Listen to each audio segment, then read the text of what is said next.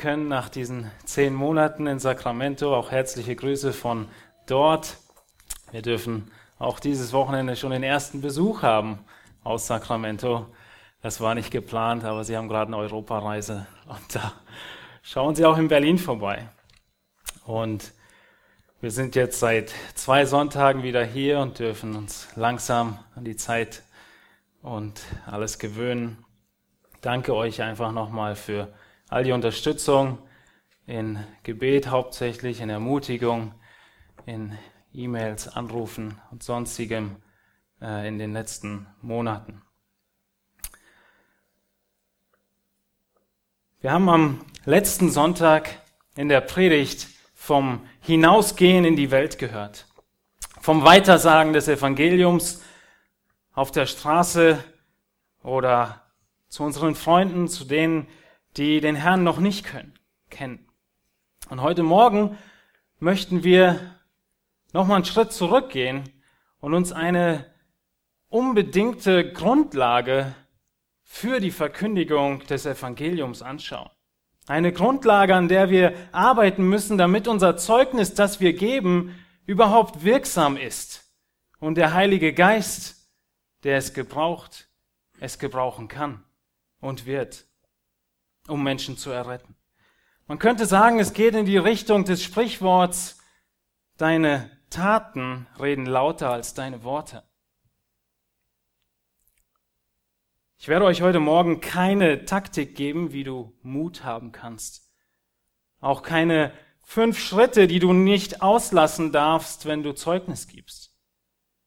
Es geht um etwas viel Grundlegenderes, woran wir arbeiten müssen, wenn wir erleben möchten, dass Gott Menschen rettet.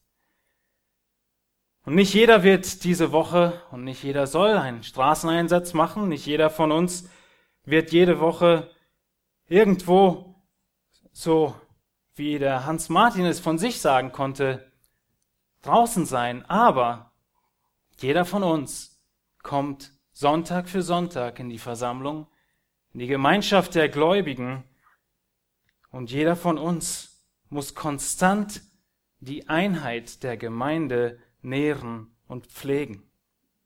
Heute Morgen soll es um die Einheit der Gemeinde gehen.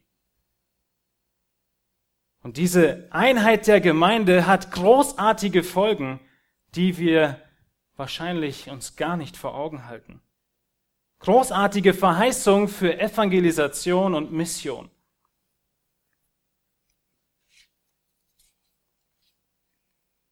Es ist sozusagen eine Grundlage der Evangelisation, dass die Gemeinde in Einheit ist, dass die Gläubigen, Gläubigen in Einheit sind.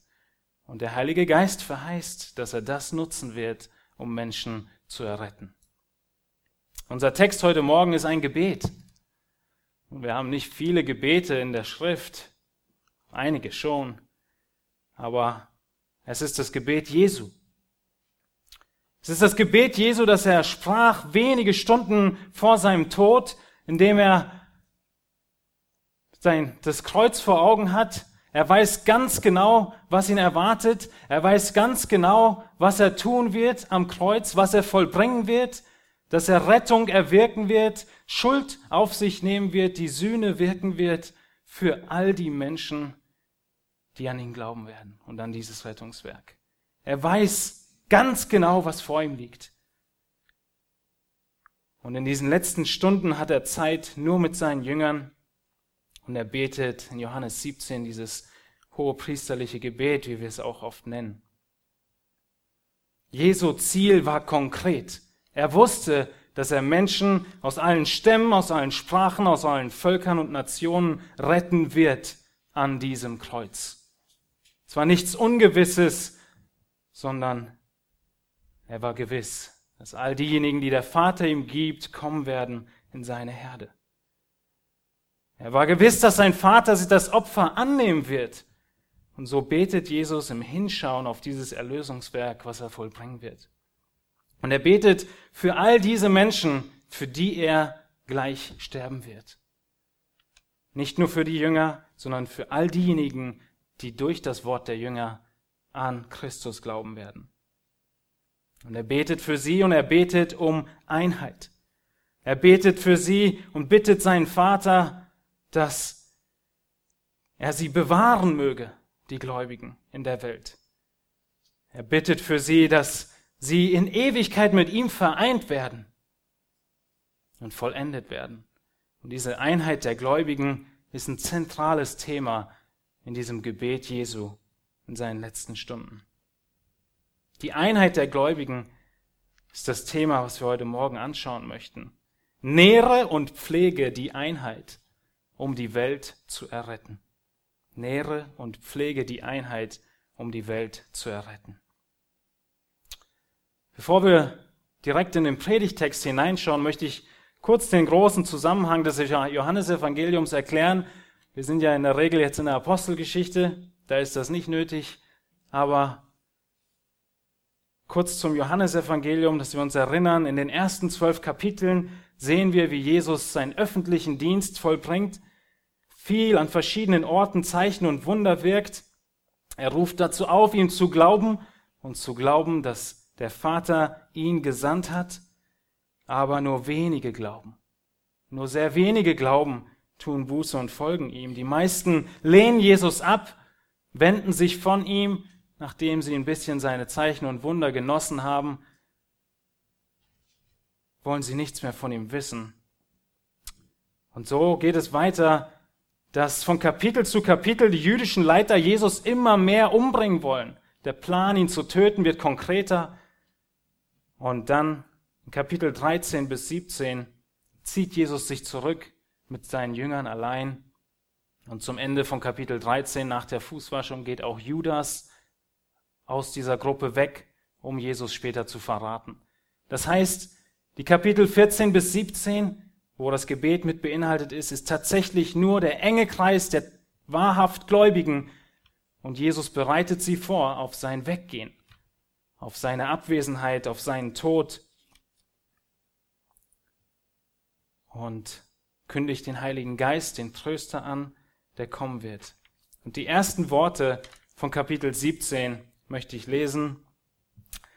Dort heißt es, dies redete Jesus und hob seine Augen zum Himmel empor und sprach, Vater, die Stunde ist gekommen, verherrliche deinen Sohn, damit auch dein Sohn dich verherrliche.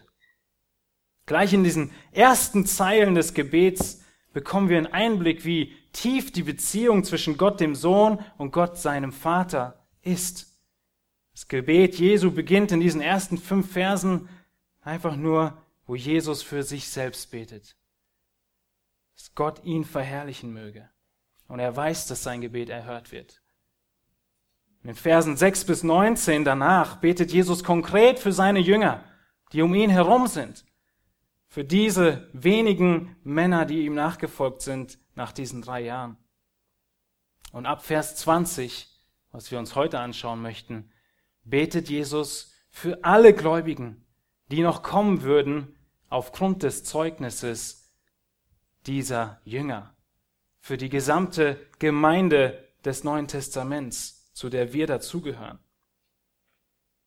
Und dieses hohe priesterliche Gebet ist in gewisser Hinsicht eine Zusammenfassung des ganzen Johannesevangeliums. Ganz viele Themen wiederholen sich. Wir sehen Jesu Gehorsam gegenüber seinem Vater im Brief, äh, im Evangelium und auch im Gebet. Wir sehen, dass Jesus durch seinen Tod seinen Vater verherrlicht.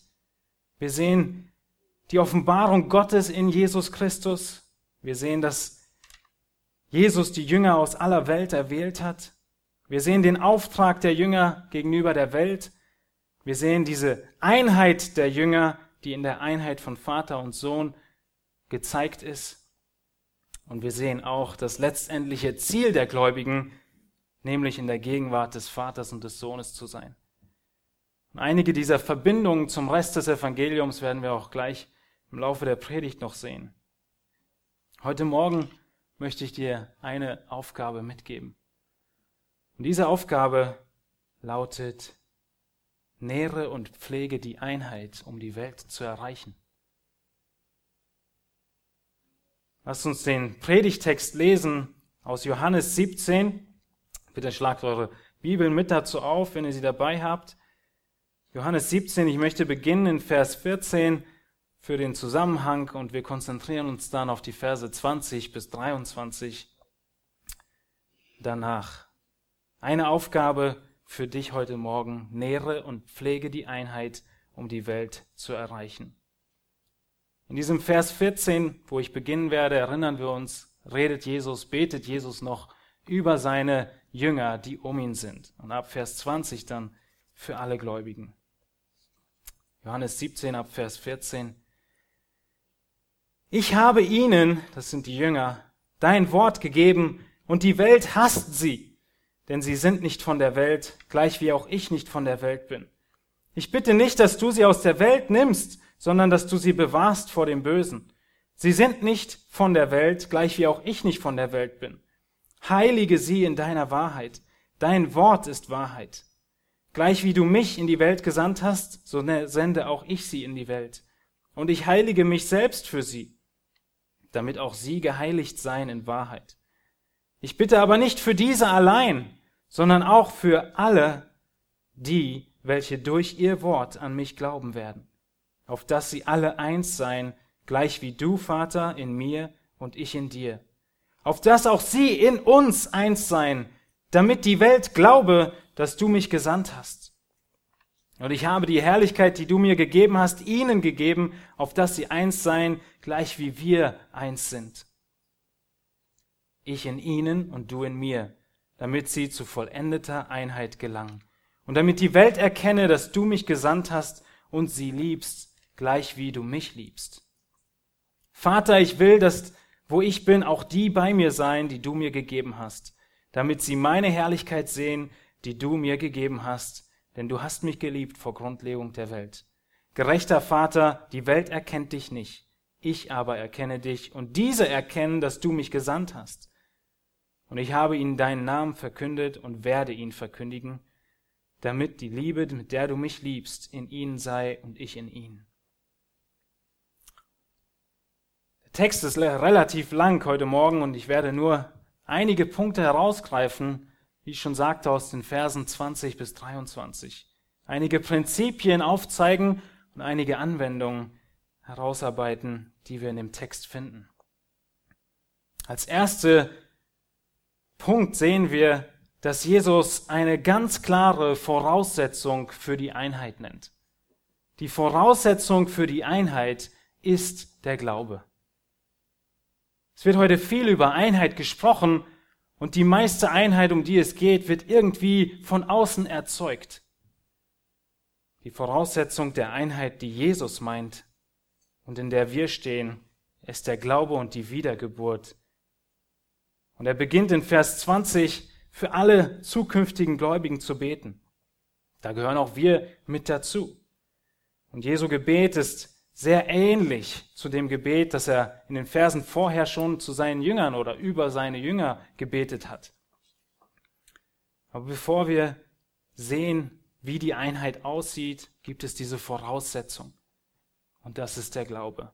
In Vers 20 heißt es, ich bitte aber nicht für diese allein, das sind die Jünger, sondern auch für die, welche durch ihr Wort an mich glauben werden. Das ist die Bedingung, um die es geht welche durch ihr Wort an mich, Christus, glauben werden. Und dieser Glaube, der durch ihr Wort kommt, durch das Wort der Jünger werden Menschen zum Glauben kommen. Das ist das Versprechen und das ist die Tatsache. Das Wort war immer schon das Mittel, das Gott benutzt hat, um Menschen zum Glauben zu führen. Und für uns ist das Wort, das Wort der Jünger, die Bibel. Das ist die Apostel inspiriert vom Heiligen Geist aufgeschrieben haben. Viel mehr Menschen sind durch dieses Wort zum Glauben gekommen als die wenigen Zeitgenossen der Jünger, die das tatsächliche Wort gehört haben. Und so können wir uns erinnern, dass auch schon Jesu Worte die Grundlage waren für den Glauben der Jünger. In Vers 8, wenn ihr ein bisschen zurückgeht im 17. Kapitel, heißt es, denn die Worte, die du mir gegeben hast, habe ich ihnen gegeben, und sie haben sie angenommen und wahrhaft erkannt, dass ich von dir ausgegangen bin, und glauben, dass du mich gesandt hast. Die Worte Jesu führten zum Glauben der Jünger. Dein Wort ist Wahrheit in Vers 17. Es ist das lebende Wort Gottes, die Bibel, die Predigt, welche der Heilige Geist gebraucht und auch heute noch gebraucht und in Zukunft gebrauchen wird, um Gottes Namen bekannt zu machen und um Sünder zu erretten. Jesus sagt nicht,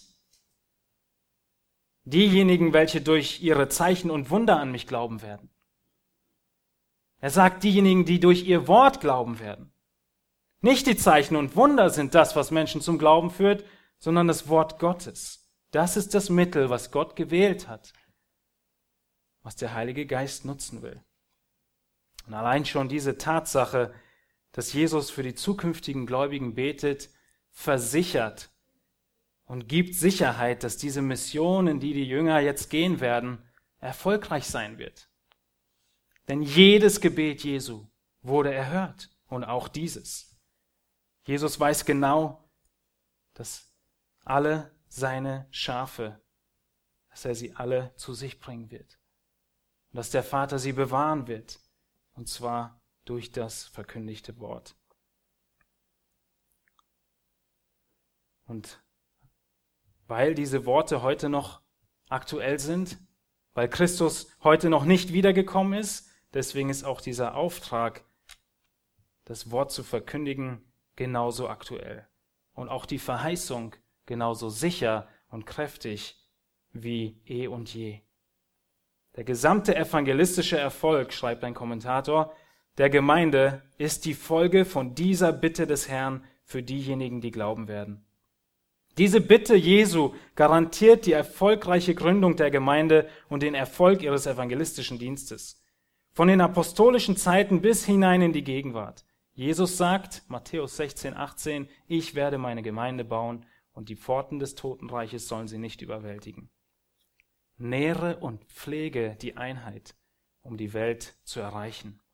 Die Voraussetzung für diese Einheit, von der wir reden, ist wahrer Glaube und die Wiedergeburt.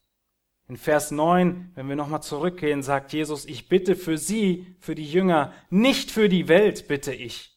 Nochmal die Abgrenzung und diese Voraussetzung, sondern für die, welche du mir gegeben hast, weil sie dein sind. Jesus betet für diejenigen, die glauben, diejenigen, die der Vater ihm gegeben hat. Und das ist die Voraussetzung für Einheit, um die es heute geht. Es ist der Glaube und die Wiedergeburt in Christus.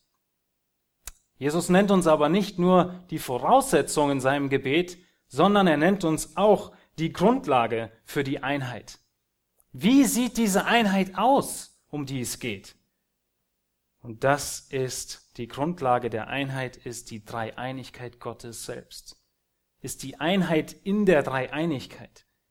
So muss unsere Einheit aussehen. In den nächsten Versen, in Versen 21 bis 23, betont Jesus diese besondere Einheit der Gläubigen in Christus und untereinander.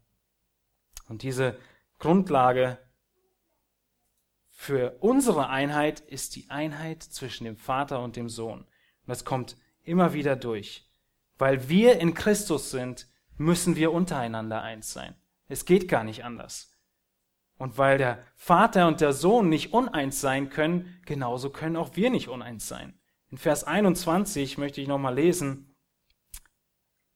heißt es, auf dass sie alle eins seien, gleich wie du, Vater, in mir und ich in dir, auf dass auch sie in uns eins seien. Einige Male spricht Jesus von dieser Einheit der Gläubigen und er vergleicht sie, wie ich schon sagte, mit der Einheit, die er, Christus, mit seinem Vater hat. Welche Verbindung gibt es zwischen Jesu Einheit und seinem Vater und unserer Einheit und Christus? Nun, verschiedene. Einige sind, Christus ist in vollkommener Unterordnung zu seinem Vater. Wir sind in vollkommener Unterordnung unter Christus. Christus wurde durch seinen Vater gesandt. Wir sind durch Christus gesandt. Christus sagte genau die Worte, die der Vater ihm gab.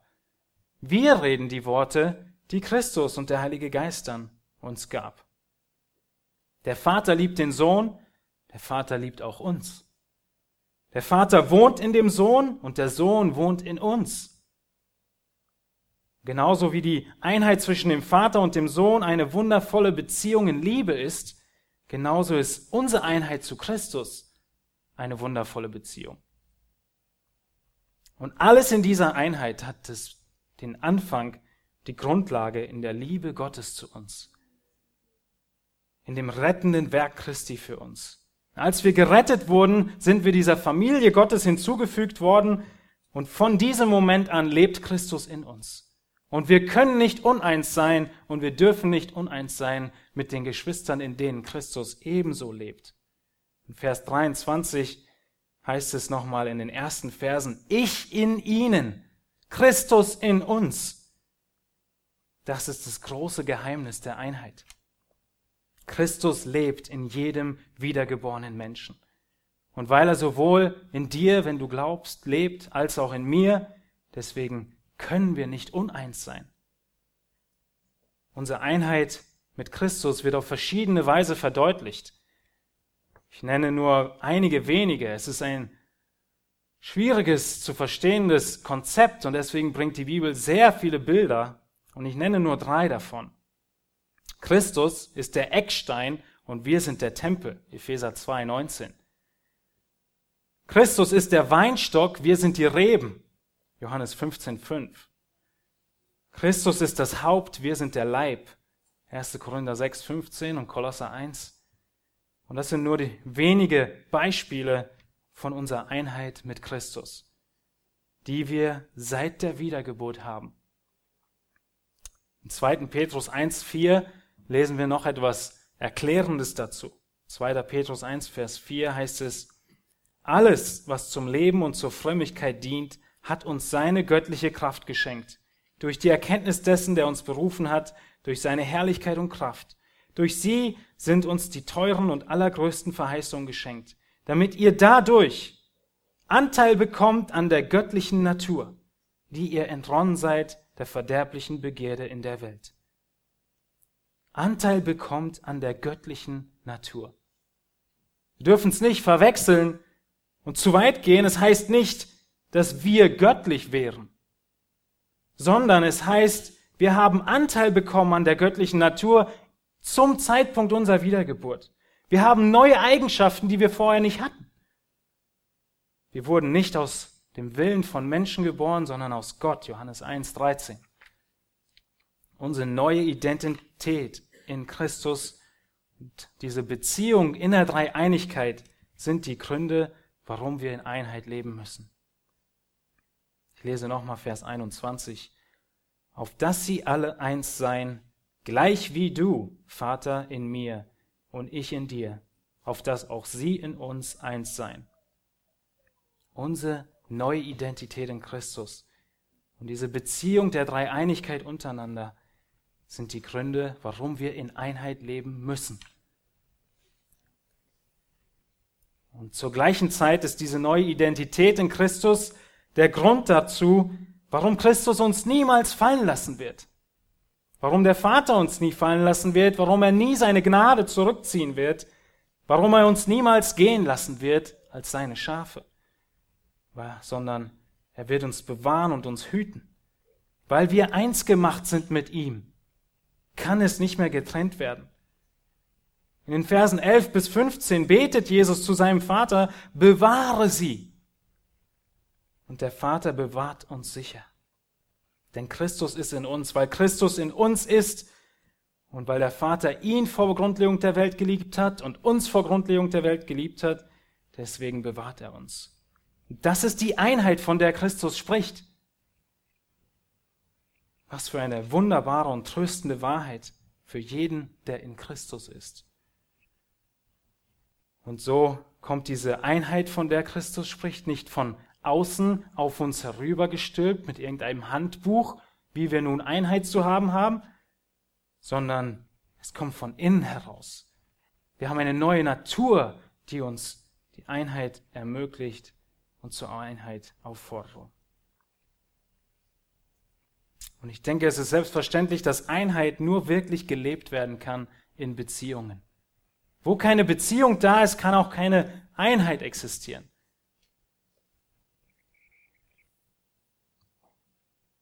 Und unsere Beziehungen, wenn wir in Einheit sein wollen, sie müssen bestimmt werden durch zwei Dinge.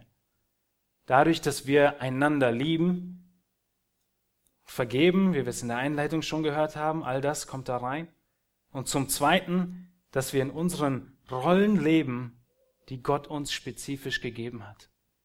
In unseren Rollen leben, die Gott uns gegeben hat. Das erste, einander lieben, geht zurück auf das große Gebot, liebe Gott und liebe deinen Nächsten.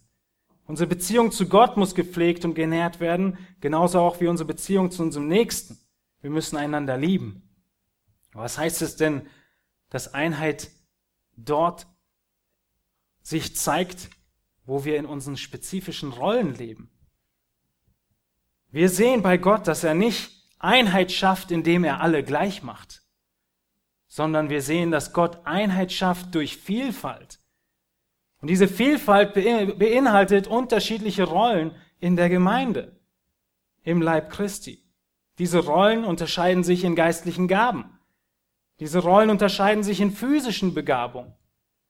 Diese Rollen unterscheiden sich zwischen Mann und Frau. Und wahre Einheit kann nur da entstehen, wo ich meine gottgegebene Rolle einnehme und einander liebe, in Unterordnung lebe.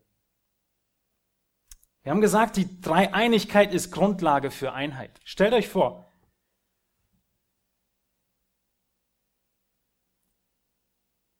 es wäre doch keine Einheit, wenn der Sohn zum Vater gesagt hätte, Oh Vater, ich soll Mensch werden? Ich soll Mensch werden und sterben? Niemals. Diese Rolle will ich nicht übernehmen. Ich will lieber deine Aufgabe erfüllen. Oder der Heilige Geist, von Christus gesandt, sagt, nee, ich sag, lass mir doch nicht sagen, wo ich hingehen soll, wen ich von Sünde überführen soll, wen ich retten soll. Das kann jemand anders machen. So etwas finden wir nicht in der Dreieinigkeit. Vollkommen absurd. Aber warum denken wir überhaupt dran in unseren Rollen? Einheit sehen wir in der Dreieinigkeit. Verschiedene Rollen, verschiedene Aufgaben, vollkommene Unterordnung untereinander, vollkommene Liebe in der Dreieinigkeit zwischen Vater, Sohn und Heiligem Geist. Und so muss es in unserer Familie aussehen, in unserer Gemeinde aussehen. Ohne Beziehungen kann es keine Einheit geben. Und in einer Beziehung muss die Einheit immer durchs Einanderlieben bestimmt werden und dadurch, dass wir unsere Rollen einnehmen, die Gott uns gegeben hat. Was wir in dem Text nirgend finden, ist, dass wir irgendwie aufgefordert werden würden, Einheit zu schaffen oder sogar zu erfinden. Die Einheit ist da. Und ich weiß, ich wiederhole mich. Aber meine Frage ist heute Morgen, pflegst du diese Einheit? Ist es dir bewusst, dass diese Einheit da ist durch, da ist durch Christus, durch sein Blut für dich und für deinen Nächsten? Nährst und pflegst du deine Beziehung zu Gott? Nährst und pflegst du die Beziehung zueinander in der Gemeinde? Und wir müssen in diesem Bewusstsein wachsen, dass Einheit gepflegt werden muss. Die schon dort ist, die schon da ist und sie wird genährt. Viel zu oft können wir nichts erkennen von dieser Einheit. Wenn wir andere Gläubige in unsere Kategorien von Menschen packen, bevor wir sie groß kennengelernt haben, wenn wir vorschnell verurteilen, wenn wir davon hören, wie Gläubige untereinander streiten, Gemeinden streiten, sogar zu öffentlichen Spaltungen kommt, wo ist da überhaupt nur ein Gedanke daran, dass Christus in diesem meinen Bruder genauso lebt wie in mir. Oft hat es doch nichts mit Einheit zu tun. Die Gemeinde vor Ort ist der Ort, an dem sich die Gläubigen versammeln. Und diese Gemeinde, die Ortsgemeinde, ist der Ort, an dem die Einheit am allermeisten praktiziert und ausgelebt wird. Deswegen ist die Gemeinde so zentral wichtig und die Aufforderung in Hebräer 13, nicht wegzubleiben vom Gottesdienst so wichtig, weil wir die Einheit brauchen, weil wir die Beziehungen brauchen und in der Gemeinde vor Ort wird sie am allermeisten gepflegt und genährt. In der Gemeinde ist es, wo diese Einheit der Vielfalt zum Tragen kommt. Ja, auch schon in der Ehe, auch da gibt es Vielfalt, aber noch viel mehr in der Gemeinde. Die verschiedenen Gaben, die verschiedenen Menschen, die verschiedenen Nationen, die verschiedenen Sprachen. All das gehört mit zur Vielfalt der Einheit. Und daher, wenn du nicht in der Ortsgemeinde bist, dich nicht unterordnest, dich nicht umeinander kümmerst, umeinander in dieser Einheit miteinander zu leben, oder wenn du dich in der Gemeinde verschließt und sagst, weißt du, diese Bereiche sind meine Privatsphäre, da hat doch keiner reinzugucken. Es interessiert niemand, was ich nach acht mache am Abend. Das alles macht Einheit unmöglich. Gemeinde ist dazu da, um die Einheit möglich zu machen, zu zeigen und einander zu dienen. Und wahrscheinlich die wichtigste Anwendung für unsere Einheit heute ist, ein wachsendes Verständnis davon, dass Christus in derselben Weise für meine Geschwister, diese Mitglieder der Gemeinde, gestorben sind, ist, wie auch für mich. Wir müssen begreifen, dass Christus in derselben Weise in meinem Bruder und in meiner Schwester lebt, wie in mir.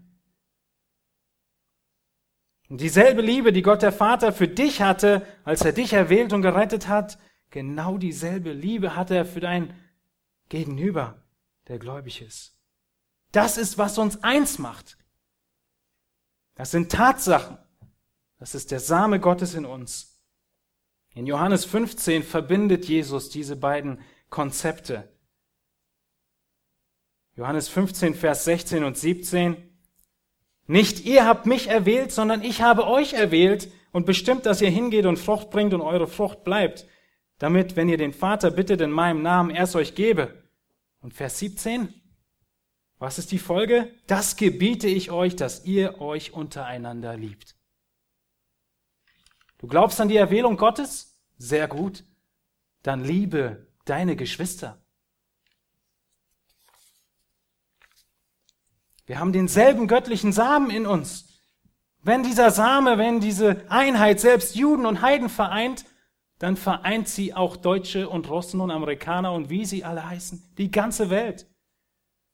Diese Einheit finden wir zuerst in den Mitgliedern der Ortsgemeinde, in den Mitgliedern anderer Ortsgemeinden und darüber hinaus. Vielleicht fragst du, ja, was ist, wenn ich kein Mitglied bin in der Gemeinde?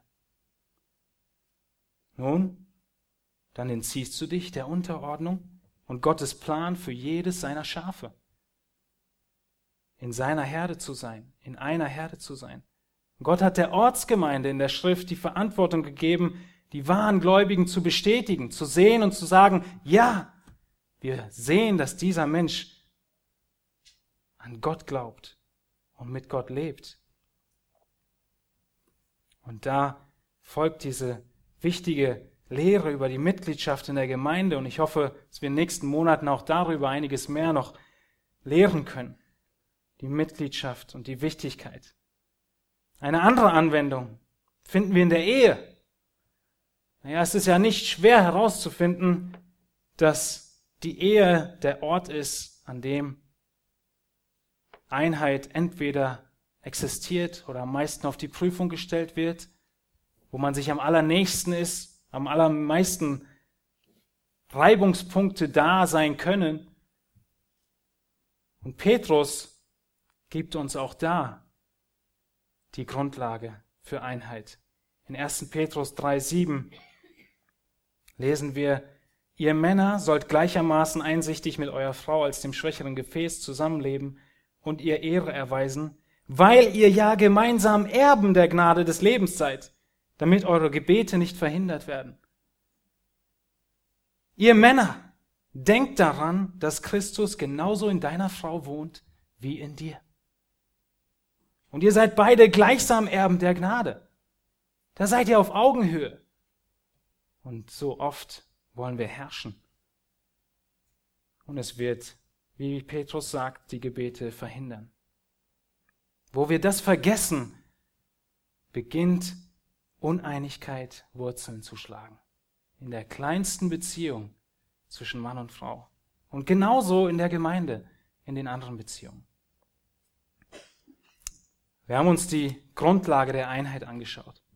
Wir haben gesehen, dass unsere Einheit eine kleine Widerspiegelung ist von der Einheit der Dreieinigkeit. Unsere Einheit hat ihren Ursprung in der Liebe Gottes. Sie wurde durch Christus und in Christus gegründet. Und weil er in uns lebt, müssen wir eins sein. Und wir müssen uns dieser Einheit bewusst sein mit unseren Geschwistern und danach leben. Und die Anwendungen finden wir im ganzen Neuen Testament, was es heißt, einander zu lieben. Und vielleicht fragst du dich heute noch, was ist meine Rolle in der Gemeinde? Ich weiß es noch nicht ganz, was mein Dienst ist, wo meine Begabung liegt. Hier hast du eine Aufgabe und einen Dienst, der unendlich ist. Pflege die Einheit. Bete für deine Geschwister. Achte aufeinander, habt Acht aufeinander. Und dieser Dienst ist unendlich lang. Und für jeden von uns an erster Stelle. Füreinander da sein und Einheit pflegen. Wir kennen also jetzt die Voraussetzung für Einheit, Glauben und neues Leben. Wir kennen die Grundlage der Einheit, die Dreieinigkeit und Christus in uns. Und wir schauen uns den letzten Punkt an, das Ziel der Einheit.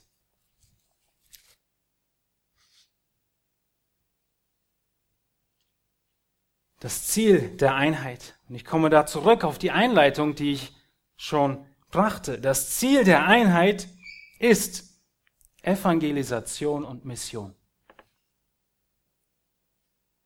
Einheit wird dazu führen, dass die Welt gerettet wird. Wenn die Einheit der Gemeinde gepflegt und genährt wird, wird es Konsequenzen haben. Große Konsequenzen. Lasst uns in den Text hineinschauen und sehen, wie Jesus es verheißt.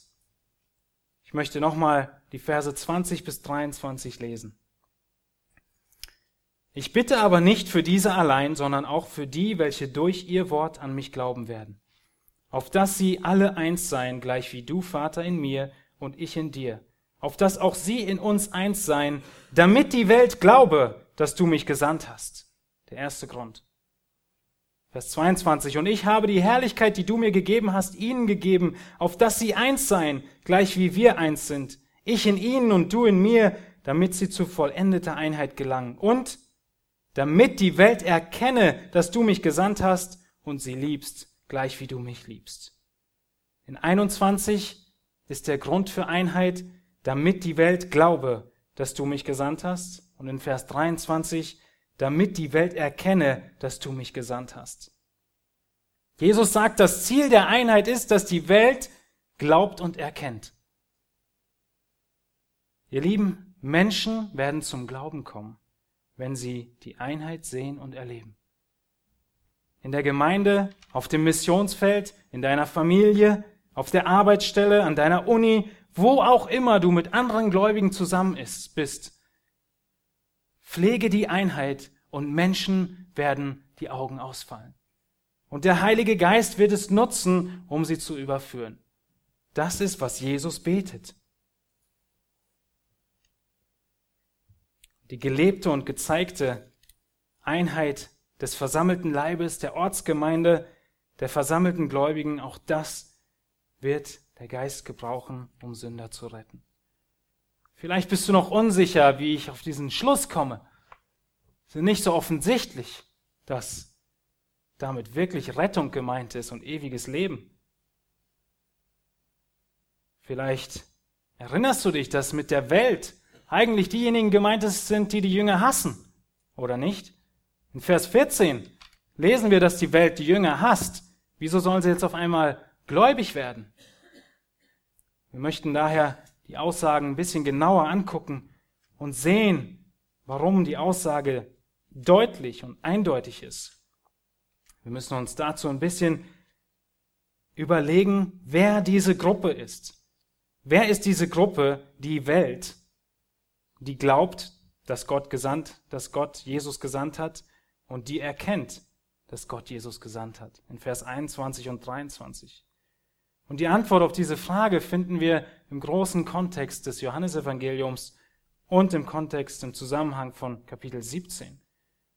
Wir sehen im ganzen Evangelium, dass Johannes diese Worte, diese Sprache immer wieder gebraucht, um ewiges Leben zu qualifizieren, um zu sagen, entweder du bist wiedergeboren oder du bist nicht wiedergeboren, du bist gerettet oder du bist nicht gerettet. Wenn Jesus vom rettenden Glauben spricht, benutzt Johannes nicht die Worte, sie haben Buße getan und glauben, dass Christus der Retter ist, der Herr und diese Sprache, die wir sonst kennen. Wir möchten einige Stellen nachschlagen, sodass ihr es seht. Schlagt bitte Johannes 5 auf. Johannes 5 und 6 schauen wir uns einige Verse an und dann in Johannes 17. Johannes 5, Vers 24, ein sehr bekannter Vers, lesen wir, was ewiges Leben ist. Wahrlich, wahrlich, ich sage euch, Johannes 5, 24, wer mein Wort hört und dem glaubt, der mich gesandt hat, der hat ewiges Leben und kommt nicht ins Gericht, sondern er ist vom Tod zum Leben hindurchgedrungen. Einige Verse später genau die umgekehrte Aussage in Vers 38 von Kapitel 5. Und sein Wort habt ihr nicht bleibend in euch, weil ihr dem nicht glaubt, den er gesandt hat, der Vater. Diese Sprache, der Vater hat mich gesandt, glaubt das doch, die verwendet Jesus und Johannes, um zu zeigen, was ewiges Leben ist. Wir sehen, dass Johannes in Kapitel 5 und 6 seinen Zuhörern deutlich macht und in Johannes 6 ähm, deutlich macht, dass sie glauben müssen, dass er, Jesus, vom Vater gesandt ist. Das ist die Aufforderung. Glaubt, dass ich vom Vater gesandt bin. Mehr sagt er nicht. Johannes 6, 29, noch ein Vers. Jesus antwortete und sprach zu ihnen, das ist das Werk Gottes, dass ihr an den glaubt, den er gesandt hat. Natürlich beinhaltet das, dass sie anerkennen, dass Christus der verheißene Messias ist, der Retter und Herr. Aber Johannes benutzt einfach andere Worte dafür. Und er sagt, glaubt und erkennt, dass ich vom Vater gesandt bin. Und genau das ist die Verheißung. Die Welt wird erkennen und die Welt wird glauben, dass ich vom Vater gesandt bin. Nichts anderes als Rettung ist dort gemeint. In Johannes 17 in dem Zusammenhang sehen wir es noch deutlicher. Vielleicht taucht ja der Gedanke auch dort schon auf und tatsächlich. In Vers 3 definiert Jesus ewiges Leben. 17 Vers 3. Das aber, das ist aber das ewige Leben, dass sie dich, den allein wahren Gott und den du gesandt hast, Jesus Christus, erkennen so kurz und mit so anderen Worten, wie wir sie gewohnt sind. Wieder sehen wir diese kleinen Satz, Gott erkennen und Jesus Christus, den Gott gesandt hat. Vielleicht bist du immer noch nicht überzeugt, dass Johannes tatsächlich meint, dass Einheit dazu führt, dass Menschen wiedergeboren werden. Dann sehen wir den direkten Kontext. Wir sehen, dass Jesus seine Jünger beschreibt in der Mitte dieses Gebets. Und wir wissen, dass diese Jünger, von denen Jesus spricht, tatsächlich wiedergeboren sind. Erstens, weil Judas den Raum schon verlassen hat und zweitens, weil er Judas ganz direkt ausklammert und nicht für ihn betet. Das heißt, diese Jünger sind wiedergeboren und in Vers 8 sagt Jesus, wie das ewige Leben von ihnen aussieht oder wie ihr Glaube aussieht. Johannes 17, Vers 8.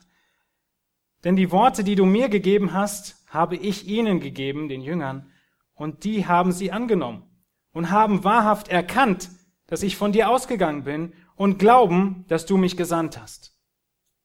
Mehr nicht. Sie erkennen, dass Christus von Gott kommt und sie glauben daran. Das sind die Worte, das ist die Sprache, die Johannes gebraucht, um rettenden Glauben zu beschreiben.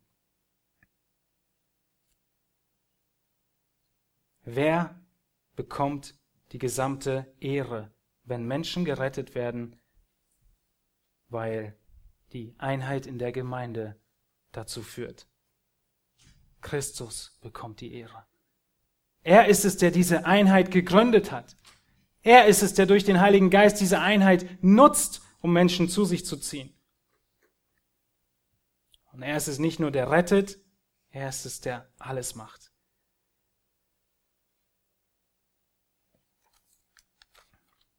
In genau dieser selben Wahrheit, mit genau diesen selben Worten beschreibt Johannes, was passiert, wenn die Einheit in der Gemeinde gelebt wird. Menschen in der Welt werden zum Glauben kommen. Nehmen wir an, du sitzt mit einem Ungläubigen am Tisch. Oder er sitzt, besser gesagt, an dem Tisch deiner Familie. Und er fragt dich, wieso ist hier so eine Einheit in eurer Familie und auch unter euren Kindern? Da muss unsere Antwort sein, wegen Christus. Wenn dein Mitstudent dich fragt, warum habt ihr so eine Einheit ohne diesen üblichen Stress und den Streitigkeiten in der Jugend? Kein Neid, keine Eifersucht, dann muss unsere Antwort sein, wegen Christus. Christus bekommt die Ehre und ihm allein gebührt die Ehre. Die Frage ist nur, gibst du sie ihm? Wenn nicht, dann werden die Menschen einfach denken, ja, einfach ein netter Kerl, ein nettes Pärchen. Du musst auf Christus hinweisen als die Grundlage deiner Einheit. Und wenn du Christus nicht die Ehre gibst für diese Einheit, dann wird er es auch nicht gebrauchen können. Nicht so stark zumindest, um Menschen zu retten. Wir müssen reden. Wir müssen gehen. Aber die Einheit muss da sein, die das Ganze widerspiegelt. Unsere Taten reden lauter als unsere Worten. Auf einmal bekommst du Möglichkeiten, das Evangelium weiterzusagen, weil das Evangelium ist die Grundlage für die Einheit, für die Einigkeit. Was meinst du also? Wie wichtig ist Einheit in der Gemeinde? Wie wichtig ist Einheit für Evangelisation und Mission? Ihr Lieben, neben Gebet, neben Predigt, neben dem Wort Gottes, neben dem Zeugnis geben, ist die Einheit ein sehr wichtiger Schlüssel für Evangelisation und Mission. Und wisst ihr, was das Besondere ist? Jeder ist mit einbezogen. Jeder ist mit einbezogen. Du kannst nicht sagen, ich bin passiv. War eine nette Predigt, war nicht für mich. Wenn du nicht aktiv an der Einheit arbeitest, zerstörst du sie schon. Wenn du Einheit nicht nährst und pflegst, wird sie zerstört.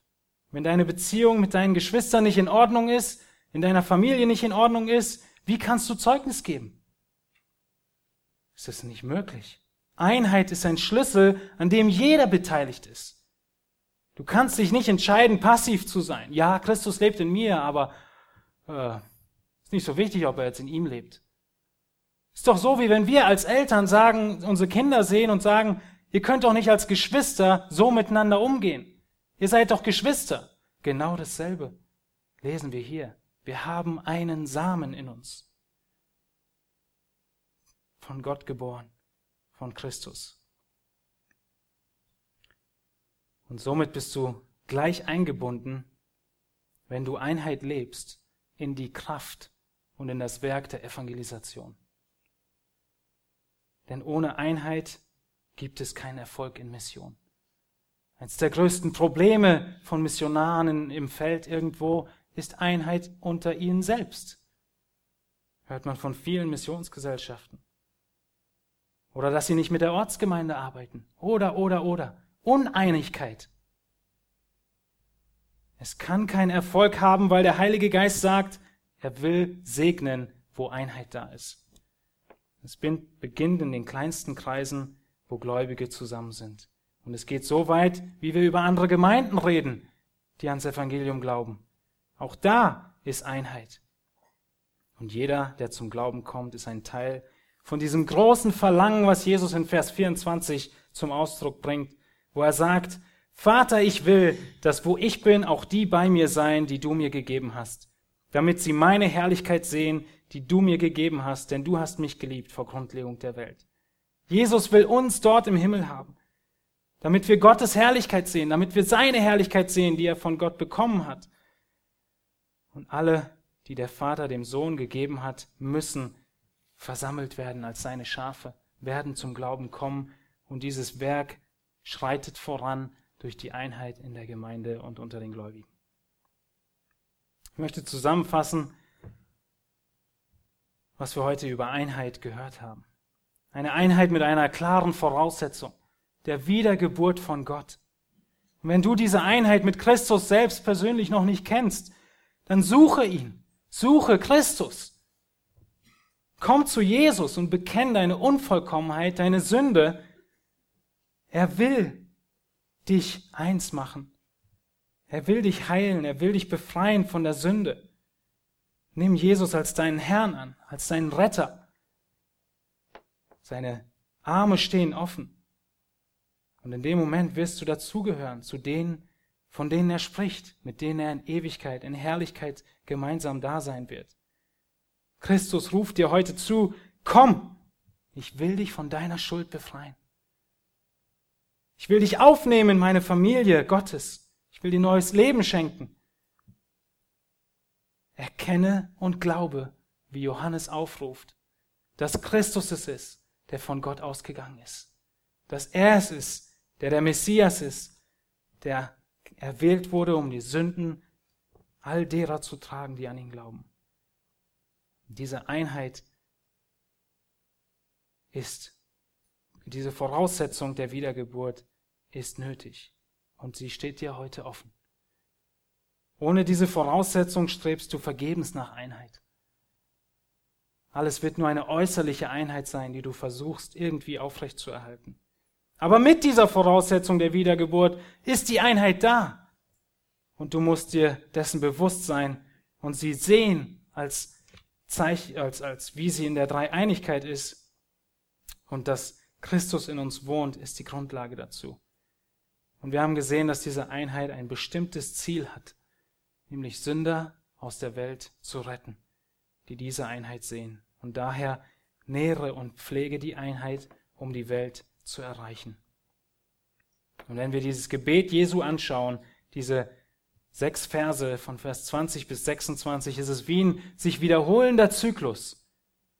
Wenn wir am Ende des Gebets angekommen sind, können wir in Vers 20 wieder beginnen, einfach nur, weil diese Anzahl der Gläubigen, bis Jesus wiederkommt, wächst. Weil es immer mehr werden, die durch ihr Wort an mich glauben, die eins sind und die wieder neue Menschen zum Glauben führen werden. Und diese Einheit ist ein wichtiges Werkzeug, das Gott benutzen will, um Menschen zu retten. Lasst uns daran arbeiten und füreinander beten, auch in diese Einheit hineinzuwachsen. Lasst uns noch aufstehen und ich möchte mit uns beten. Himmlischer Vater, es ist so eine großartige Wahrheit, dass Christus in uns lebt, dass du in uns wohnst, dass der Heilige Geist in uns wohnt. Herr, wir vergessen es, wir verdrängen es, wir leben als würden wir getrennt von dir sein, viel zu oft. Vergib uns Uneinigkeit. Vergib uns, wo wir vergessen, dass unsere Geschwister genauso von dir geliebt sind wie wir. Herr, wo das schlechte Zeugnis der Einheit dazu beigetragen hat, dass Menschen abgestoßen wurden. Herr, wir beten in deinem Namen, in deinem Willen, an diesen Versen, die du gebetet hast, Herr, genauso, dass du diese Gemeinde hier eine starke und feste Einheit schenkst. Dass du schenkst, dass die Liebe untereinander wächst von Tag zu Tag, von Sonntag zu Sonntag. Das Gebet füreinander, das Dienen zueinander und füreinander und nicht das bedient werden. Herr, dass wir unsere Rollen einnehmen, die du uns gegeben hast, die Gaben, die du uns geschenkt hast, ob geistlich oder physisch, die Rollen, die du für uns vorgesehen hast. Schenk das diese Einheit, dass du sie gebrauchen kannst, um Menschen zu dir zu ziehen. Und ziehe du auch heute Menschen zu dir, Herr. Danke, dass deine Arme offen sind und du Vergebung anbietest und nur dazu aufrufst, mit in die Familie hineingenommen zu werden. Vergebung der Schuld zu erfahren und Frieden in Ewigkeit. Von deinem Feind zu deinem Freund, zu deinem Kind gemacht zu werden. Wir bitten dich, Herr, dass du es tust. Amen.